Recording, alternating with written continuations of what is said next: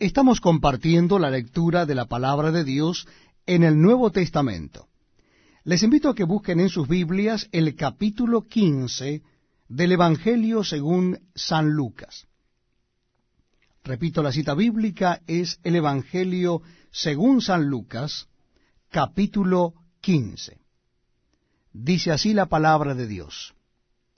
Se acercaban a Jesús todos los publicanos y pecadores para oírle, y los fariseos y los escribas murmuraban diciendo, Este a los pecadores recibe y con ellos come. Entonces él les refirió esta parábola diciendo, ¿Qué hombre de vosotros, teniendo cien ovejas, si pierde una de ellas, no deja las noventa y nueve en el desierto y va tras la que se perdió hasta encontrarla?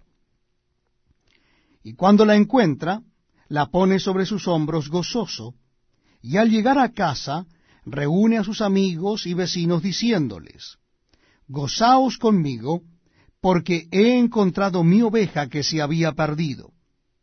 Os digo que así habrá más gozo en el cielo por un pecador que se arrepiente que por noventa y nueve justos que no necesitan de arrepentimiento. ¿O qué mujer que tiene diez dracmas, si pierde una dracma, no enciende la lámpara y barre la casa y busca con diligencia hasta encontrarla.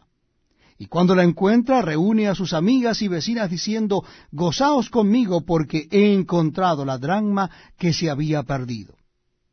Así os digo que hay gozo delante de los ángeles de Dios por un pecador que se arrepiente.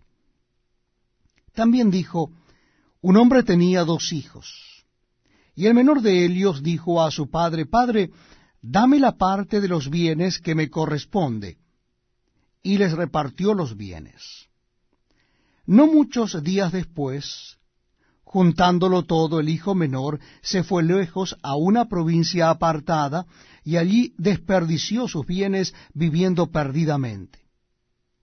Y cuando todo lo hubo malgastado, vino una gran hambre en aquella provincia y comenzó a faltarle. Y fue y se arrimó a uno de los ciudadanos de aquella tierra, el cual le envió a su hacienda para que apacentase cerdos. Y deseaba llenar su vientre de las algarrobas que comían los cerdos, pero nadie le daba. Y volviendo en sí dijo, ¿Cuántos jornaleros en casa de mi padre tienen abundancia de pan y yo aquí perezco de hambre? Me levantaré e iré a mi padre y le diré, Padre, he pecado contra el cielo y contra ti. Ya no soy digno de ser llamado tu hijo. Hazme como uno de tus jornaleros. Y levantándose vino a su padre, y cuando aún estaba lejos, lo vio su padre y fue movido a misericordia, y corrió y se echó sobre su cuello y le besó. Y el hijo le dijo, Padre, he pecado contra el cielo y contra ti, y ya no soy digno de ser llamado tu hijo. Pero el padre dijo a sus siervos, Sacad el mejor vestido y vestidle, y poned un anillo en su mano y calzado en sus pies y traed el becerro gordo y matadlo, y comamos y hagamos fiesta. Porque este mi hijo muerto era, y ha revivido. Se había perdido, y es hallado. Y comenzaron a regocijarse.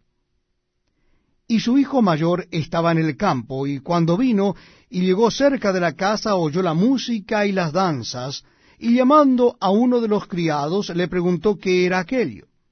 Él le dijo, tu hermano ha venido, y tu padre ha hecho matar el becerro gordo por haberle recibido bueno y sano.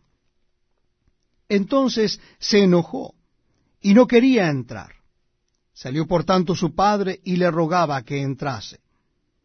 Mas él respondiendo dijo al padre, He aquí, tantos años te sirvo, no habiéndote desobedecido jamás, y nunca me has dado ni un cabrito para gozarme con mis amigos. Pero cuando vino este tu hijo que ha consumido tus bienes con rameras, has hecho matar para él el becerro gordo. Él entonces le dijo, Hijo, tú siempre estás conmigo, y todas mis cosas son tuyas. Mas era necesario hacer fiesta